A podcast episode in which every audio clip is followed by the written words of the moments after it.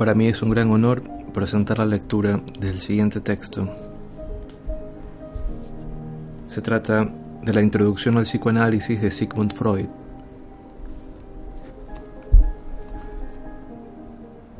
Publicado entre 1916 y 1917. Introducción al psicoanálisis es una obra en la que Sigmund Freud, en plena madurez, trata de romper el cerco de hostilidad y silencio que lo rodea para popularizar las ideas centrales de la concepción psicoanalítica. La primera sección de la obra está dedicada a los actos fallidos, tema que ya había abordado en Psicopatología de la Vida Cotidiana. La segunda aborda el tema de los sueños, mientras que la tercera y cuarta se ocupan de los fenómenos y síntomas de la neurosis. Así tenemos una introducción, precedida de un prólogo, por supuesto, que vamos a leer en esta sección. Luego continuaremos con la sección 2, los actos fallidos, seguido de la sección tercera, los sueños. La cuarta parte se titula Teoría sexual y es la última. Dicho esto, empezamos con el prólogo.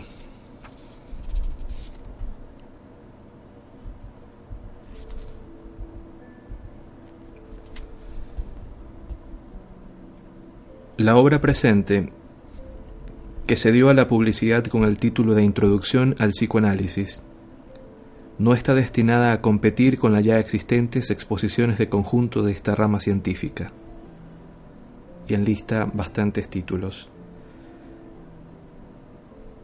Constituye una fiel reproducción de las conferencias que durante los cursos de 1915, 1916 y 1917 pronuncié ante un auditorio compuesto de médicos y profanos de uno y otro sexo. Esta génesis de mi libro explicará a los lectores las peculiaridades que él mismo presenta algunas de las cuales le han de parecer un tanto singulares. No era posible observar en la exposición de la materia sobre la que dichas conferencias versaban la serena frialdad de una exposición científica, pues se trataba, sobre todo, de mantener despierta la atención de la audiencia durante las dos largas horas consagradas a cada una de las lecciones. El cuidado de producir un efecto inmediato me obligó a tratar repetidamente algunos de los temas más importantes, estudiándolos, por ejemplo, primero, al hablar de la interpretación de los sueños, y luego otra vez en la exposición de los problemas de la neurosis.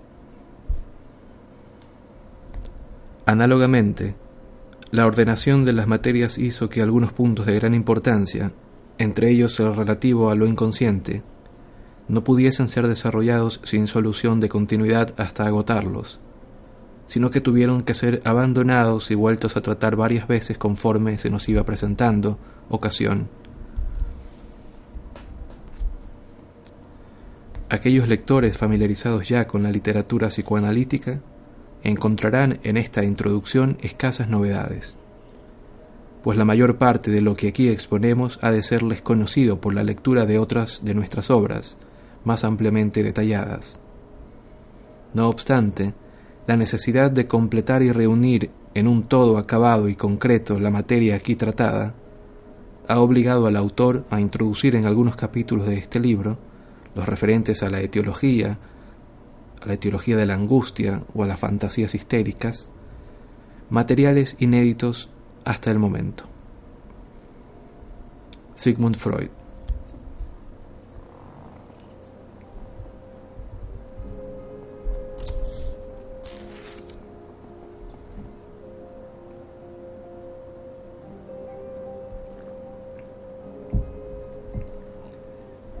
Introducción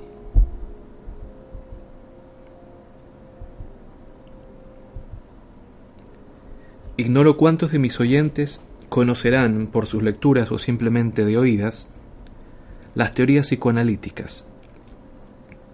Mas el título dado a esta serie de conferencias, Introducción al Psicoanálisis, me obliga a conducirme como si no poseyerais el menor conocimiento sobre esta materia y hubierais de ser iniciados necesariamente en sus primeros elementos. Debo suponer, sin embargo, que sabéis que el psicoanálisis constituye un especial tratamiento de los enfermos de neurosis. Pero, como enseguida os demostraré, con un ejemplo, sus caracteres esenciales son en un todo diferentes de los peculiares a las restantes ramas de la medicina, y a veces resultan por completo opuestos a ellos.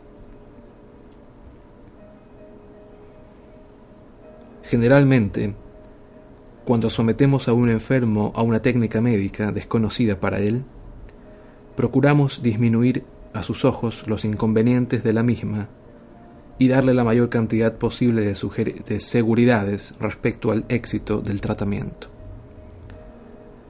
A mi juicio, obramos cuerdamente conduciéndonos así, pues este proceder aumenta las probabilidades de éxito. En cambio, al someter a un neurótico al tratamiento psicoanalítico, procedemos de muy distinta forma, pues le enteramos de las dificultades que el método presenta, de su larga duración y de los esfuerzos y sacrificios que exige, y en lo que respecta al resultado, le hacemos saber que no podemos prometerle nada con seguridad y que el éxito dependerá de su comportamiento, su inteligencia, su obediencia y su paciente sumisión a los consejos del médico. Claro es que esta conducta del médico psicoanalista obedece a razones de gran peso, cuya importancia comprenderéis más adelante. Os ruego que no me toméis a mal el que al principio de mis lecciones observe con vosotros esta misma norma de conducta, tratándoos como el médico trata al enfermo.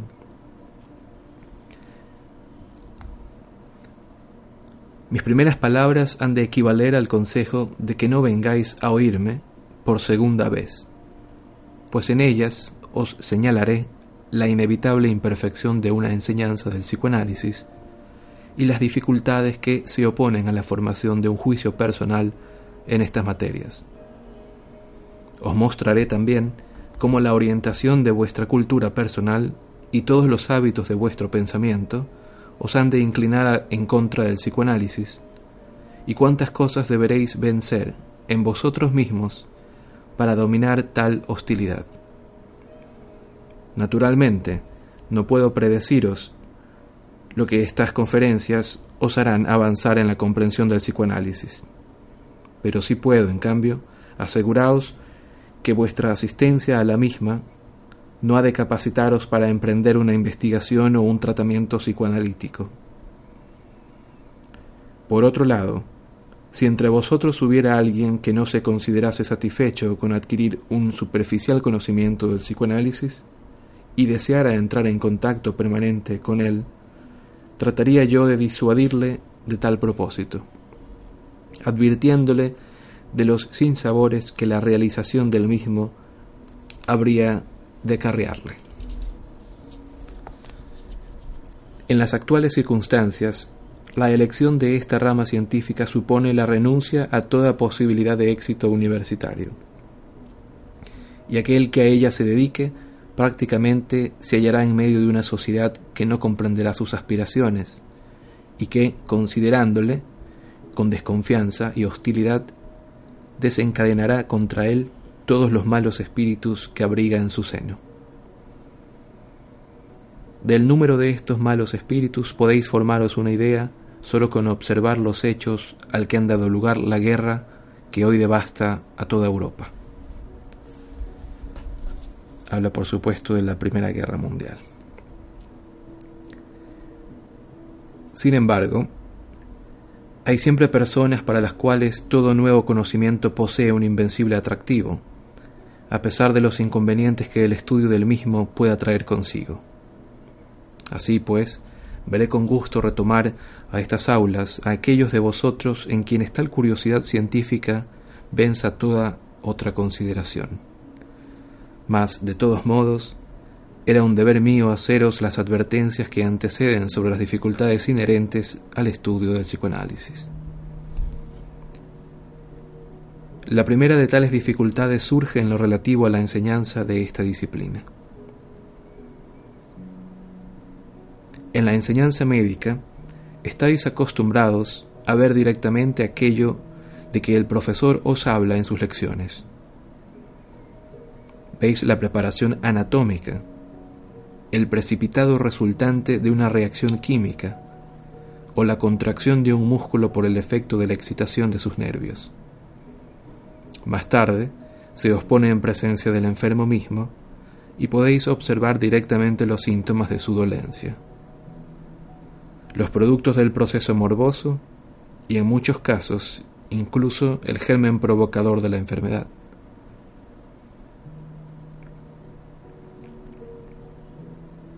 En las especialidades quirúrgicas asistís a las intervenciones curativas e incluso tenéis que ensayaros personalmente en su práctica. Hasta en la misma psiquiatría, la observación directa de la conducta del enfermo y de sus gestos, palabras, ademanes, etc., os proporcionará un numeroso acervo de datos que se grabarán profundamente en vuestra memoria. De este modo, el profesor de medicina es constantemente un guía y un intérprete que os acompaña como a través de un museo. Mientras vosotros entráis en contacto directo con los objetos y creéis adquirir por propia percepción la convicción de la existencia de nuevos hechos. Por desgracia, el psicoanálisis, o en el psicoanálisis, no hallamos ninguna de tales facilidades de estudio. El tratamiento psicoanalítico se limita exteriormente a una conversación entre el sujeto analizado y el médico. El paciente habla, relata los acontecimientos de su vida pasada, sus impresiones presentes, se queja, confiesa sus deseos, sus emociones. El médico escucha, intenta dirigir los procesos mentales del enfermo, le aconseja, da a su atención determinadas direcciones, le proporciona toda clase de esclarecimientos y observa las reacciones de comprensión o incomprensión que de esta manera provoca en él. Las personas que rodean a tales enfermos y a las cuales sólo lo groseramente visible logra convencer de la bondad de un tratamiento, al que considerarán inmejorables y trae consigo efectos teatrales semejantes a los que tanto éxito logran al desarrollarse en la pantalla cinematográfica, no prescinden nunca de expresar sus dudas de que por medio de una simple conversación entre el médico y el enfermo pueda conseguirse algún resultado. Naturalmente, es este juicio tan inteligible como falto de lógica, y los que así piensan son los mismos que aseguran que los síntomas del enfermo son simples imaginaciones. Las palabras primitivamente formaban parte de la magia y conservan todavía en la actualidad algo de su antiguo poder. Por medio de palabras puede un hombre hacer feliz a un semejante o llevarle a la desesperación. Por medio de palabras transmite el profesor sus conocimientos a los discípulos y arrastra tras de sí el orador a sus oyentes, determinando sus juicios y decisiones. Las palabras provocan afectos emotivos y constituyen el medio general para la influenciación recíproca de los hombres. No podremos, pues, despreciar el valor que el empleo de las mismas pueda tener en la psicoterapia, y asistiríamos con interés, en calidad de oyentes, al diálogo que se desarrolla entre el médico analista y su paciente.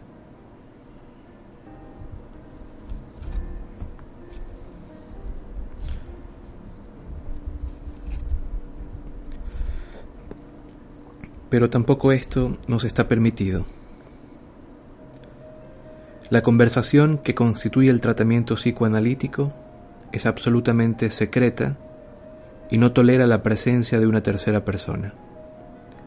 Puede, naturalmente, presentarse a los alumnos en el curso de una lección de psiquiatría un sujeto neurasténico o histérico, pero él mismo se limitará a comunicar aquellos síntomas en los que su dolencia se manifiesta.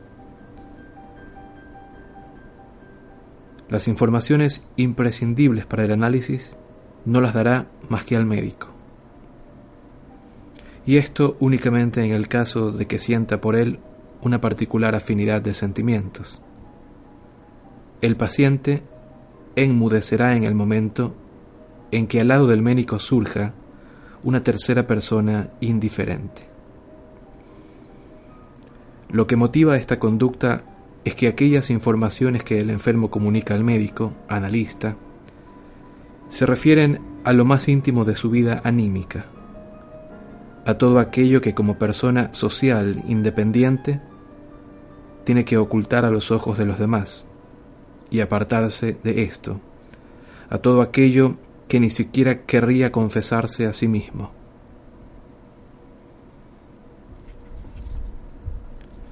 Así pues, no podréis asistir como oyentes a un tratamiento psicoanalítico. Y de este modo, nunca os será posible conocer el psicoanálisis sino de oídas, en el sentido estricto de esta locución. Una tal carencia de informaciones directas ha de colocaros en situación poco corriente para formar un juicio sobre nuestra disciplina, juicio que, dadas las circunstancias señaladas, habrá de depender del grado de confianza que os merezca aquel que os informa.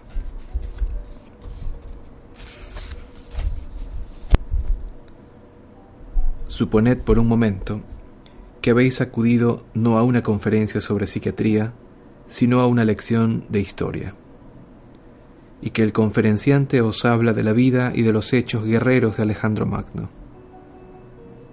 ¿Qué razones tendréis en este caso para creer en la veracidad de su relato? A primera vista la situación parece aún más desfavorable que en la enseñanza del psicoanálisis, pues el profesor de historia no tomó tampoco parte en las explicaciones militares de Alejandro, mientras que el psicoanalista os habla, por lo menos, de cosas en las que él mismo ha desempeñado un papel. Pero en las lecciones de historia se da una circunstancia que os permite dar fe, sin grandes reservas, a las palabras del conferenciante. Este puede citaros los relatos de antiguos escritores contemporáneos, a los hechos, objeto de su lección, o por lo menos bastante próximo a ellos esto es referirse a los libros de Diodoro, Plutarco, Arriano, etc. Y puede presentaros asimismo reproducciones de las medallas y estatuas de Alejandro y haceros ver una fotografía del mosaico pompeyano que representa la batalla de Isos. Claro es que todos estos documentos no demuestran, estrictamente considerados, sino que ya generaciones anteriores creyeron en la existencia de un tal Alejandro y en la realidad de sus hechos heroicos. Y en esta circunstancia podráis fundar de nuevo una crítica escéptica, alegando que no todo lo que sobre Alejandro se ha relatado es verosímil, ni puede demostrarse detalladamente. Sin embargo, no puedo admitir que tras de una lección de este género salieseis del aula dudando todavía de la realidad de Alejandro Magno. Vuestra aceptación de los hechos expuestos en la conferencia obedecerá en este caso a dos principales reflexiones. La primera será la que el conferenciante no tiene motivo alguno para haceros admitir como real algo que él mismo no considera así. Y en segundo lugar, todos los libros de historia a los que podáis ir en busca de una confirmación os relatarán los hechos aproximadamente en la misma forma. Si a continuación emprendéis el examen de las fuentes históricas más antiguas, deberéis tener en cuenta idénticos factores, esto es, los móviles que han podido guiar a los autores en su exposición y la concordancia de sus testimonios. En el caso de Alejandro, el resultado de este examen será seguramente tranquilizador. no así cuando se trate de personas o de personalidades grandes, tales como Moisés o Nenrod. Volviendo ahora a las dudas que puedan surgir en vosotros con respecto al grado de confianza merecido por el relato de un psicoanalista, os indicaré que más adelante tendréis ocasión de apreciarlas en su justo valor.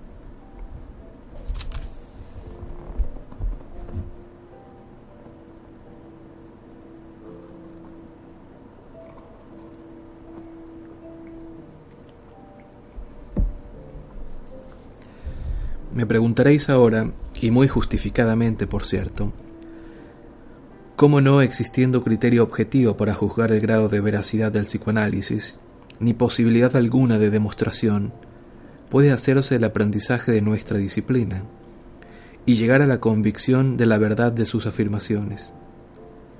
Este aprendizaje no es, en efecto, fácil, y son muy pocos los que han podido realizarlo de una manera sistemática pero, naturalmente, existe un camino y un método posibles. El psicoanálisis se aprende en primer lugar por el estudio de la propia personalidad, estudio que, aunque no es rigurosamente lo que acostumbramos calificar de autoobservación, se aproxima bastante a este concepto. Existe toda una serie de fenómenos anímicos muy frecuentes y generalmente conocidos, que, una vez iniciados en los principios de la técnica analítica, podemos convertir en objeto de interesantes autoanálisis, los cuales nos proporcionarán la deseada convicción de la realidad de los procesos descritos por el psicoanálisis y de la verdad de sus afirmaciones.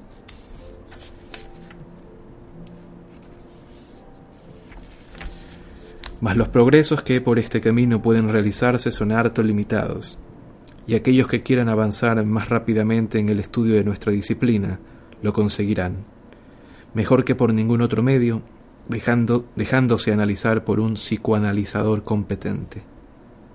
De este modo, al mismo tiempo que experimentan en su propio yo los efectos del psicoanálisis, tendrán ocasión de iniciarse en todas las sutilezas de su técnica. Claro es que este medio de máxima excelencia no puede ser utilizado sino por una sola persona y nunca por una colectividad.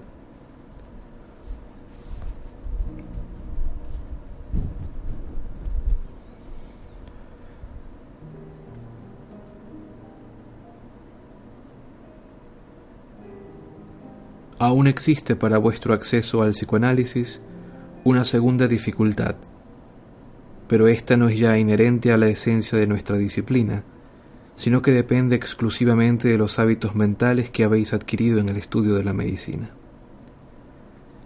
Vuestra preparación médica ha dado a vuestra actividad mental una determinada orientación, que la aleja en gran manera del psicoanálisis.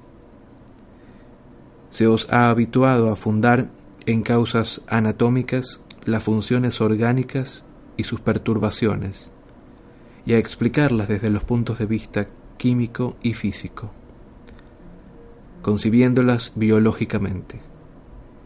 Pero nunca ha sido dirigido vuestro interés a la vida psíquica, en la que, sin embargo, culmina el funcionamiento de este nuestro organismo tan maravillosamente complicado. Resultado de esta preparación es que desconocéis en absoluto la disciplina mental psicológica y os habéis acostumbrado a mirarla con desconfianza, negándole todo carácter científico y abandonándola a los profanos, poetas, filósofos y místicos. Mas con tal conducta establecéis una desventajosa limitación de vuestra actividad médica, pues el enfermo os presentará en primer lugar, como sucede en todas las relaciones humanas, su fachada psíquica, y temo que para vuestro castigo os veáis obligados a abandonar aquellos que con tanto desprecio calificáis de místicos de la medicina, una gran parte del influjo terapéutico que desearíais ejercer.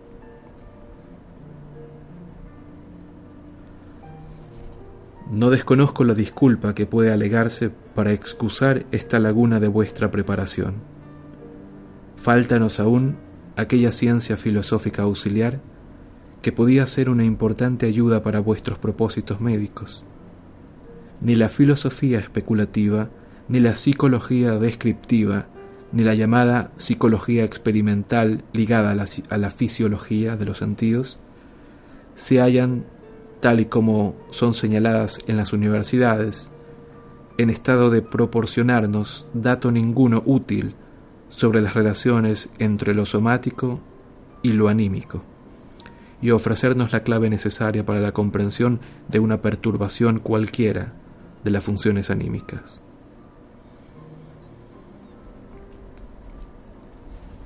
Dentro de la medicina, la psiquiatría se ocupa ciertamente de describir las perturbaciones psíquicas por ella observadas y de reunirlas formando cuadros clínicos.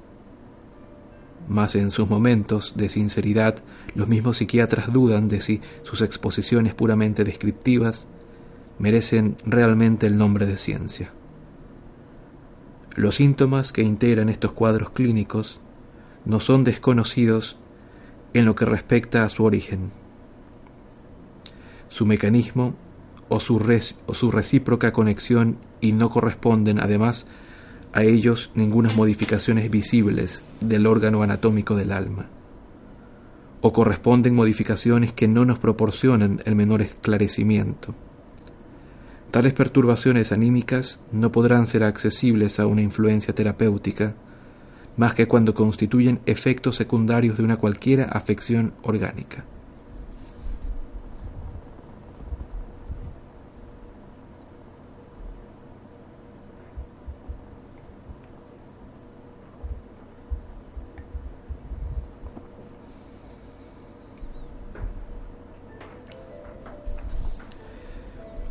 Es esta la laguna que el psicoanálisis se esfuerza en hacer desaparecer, intentando dar a la psiquiatría la base psicológica de que carece y esperando descubrir el terreno común que hará inteligible la reunión de una perturbación somática con una perturbación anímica. Con este objeto, tiene que mantenerse libre de toda hipótesis de orden anatómico, químico o fisiológico extraña a su peculiar esencia, y no laborar más que en conceptos auxiliares puramente psicológicos, cosa que temo contribuya no poco a hacer que os parezca aún más extraña de lo que esperabais.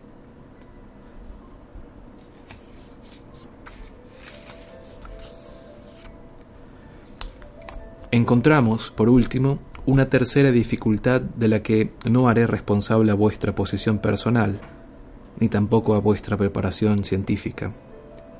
Dos afirmaciones del psicoanálisis son principalmente las que causan mayor extrañeza y atraen sobre él la desaprobación general.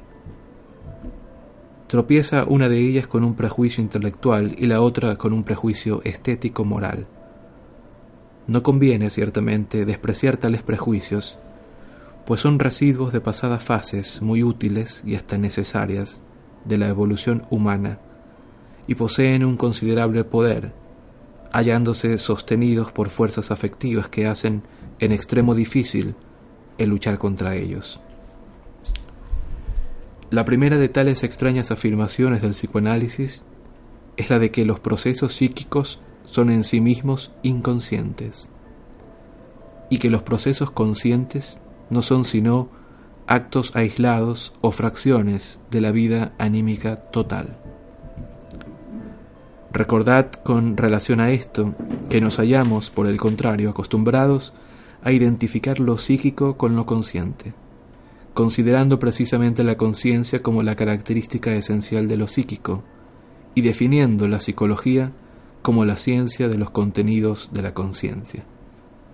Esta identificación nos parece tan natural que creemos hallar un absurdo manifiesto en todo aquello que la contradiga. Sin embargo, el psicoanálisis se ve obligado a oponerse en absoluto a esta identidad de lo psíquico y lo consciente. Para él, lo psíquico es un compuesto de procesos de la naturaleza del sentimiento, del pensamiento y de la voluntad y afirma además que existen un pensamiento inconsciente y una voluntad inconsciente. Ya con esta definición y esta afirmación se, se, enajena al psicoanálisis por adelantado la simpatía de todos los partidarios del tímido, del cientificismo y atrae sobre sí la sospecha de no ser sino una fantástica ciencia esotérica que quisiera construir en las tinieblas y pescar en las, en las aguas turbias. Naturalmente, vosotros no podéis comprender aún con qué derecho califico de prejuicio un principio de una naturaleza tan abstracta como el de que lo anímico es lo consciente. Y no podéis adivinar por qué caminos se ha podido llegar a la negación de lo inconsciente, suponiendo que exista, y qué ventajas puede proporcionar una tal negación. A primera vista parece por completo ociosa la discusión de si se ha de hacer coincidir lo psíquico con lo consciente, o, por el contrario, extender los dominios de lo primero más allá de los límites de la conciencia. No obstante, puedo aseguraros que la aceptación de los procesos psíquicos inconscientes inicia en la ciencia una nueva orientación decisiva.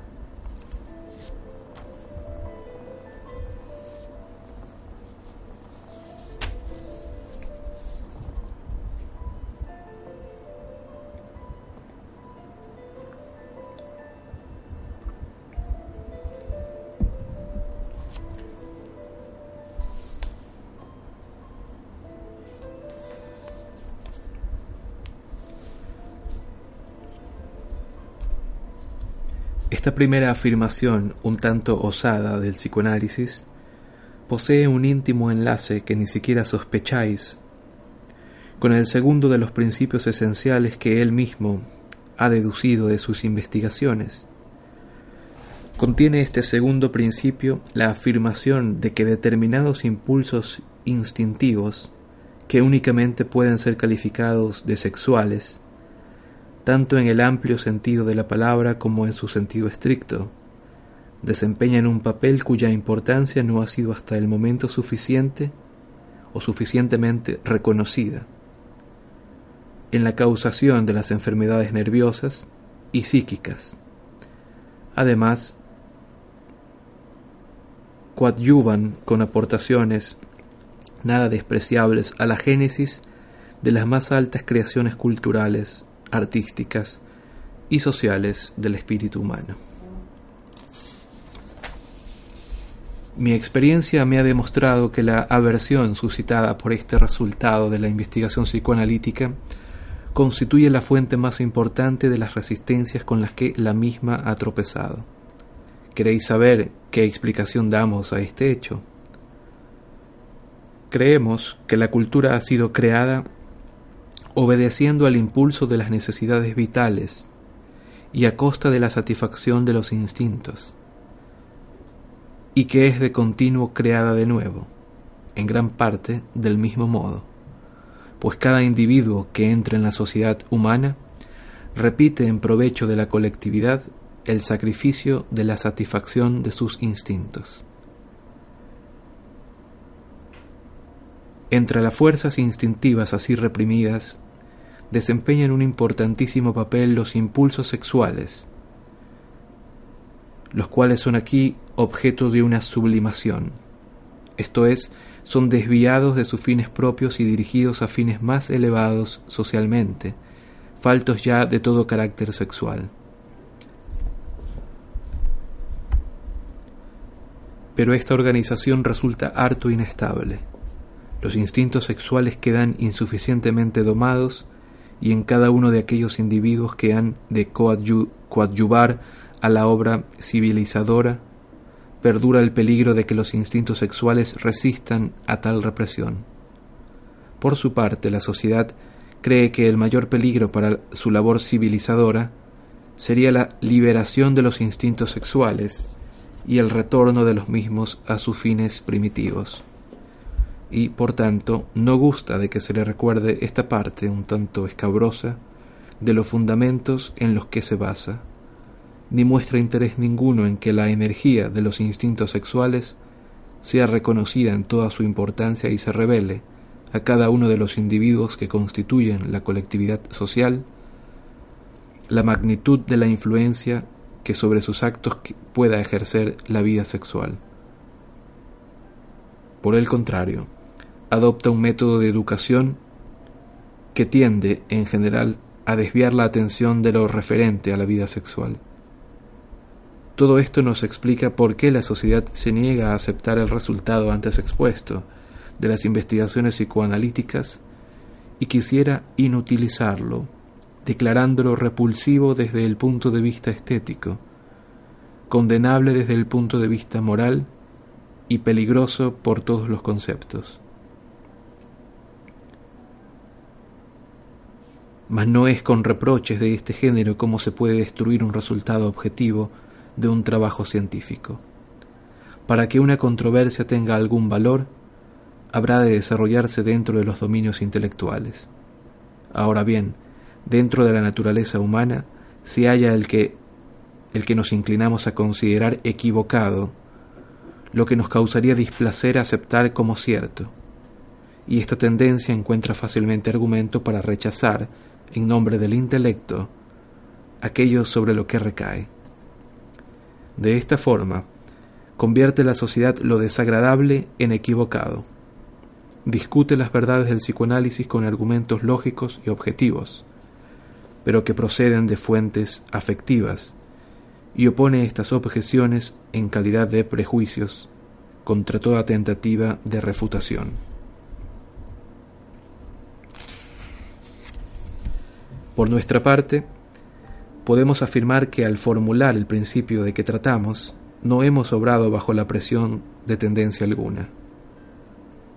Nuestro único fin era el de exponer un hecho que creemos haber observado con toda seguridad al cabo de una labor harto espinosa.